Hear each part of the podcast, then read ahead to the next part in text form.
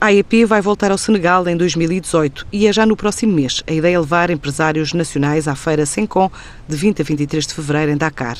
Este projeto, em parceria com o Cluster Senegalês de Negócios, permite à Associação Empresarial garantir pelo segundo ano consecutivo o pavilhão de Portugal neste evento, considerado montra internacional da construção, equipamentos e infraestruturas de toda a África Ocidental, porta de acesso a um mercado com mais de 115 milhões de consumidores. A ideia é dar às empresas portuguesas oportunidade de estabelecerem contactos com a região africana e desenvolverem consequentes relações comerciais.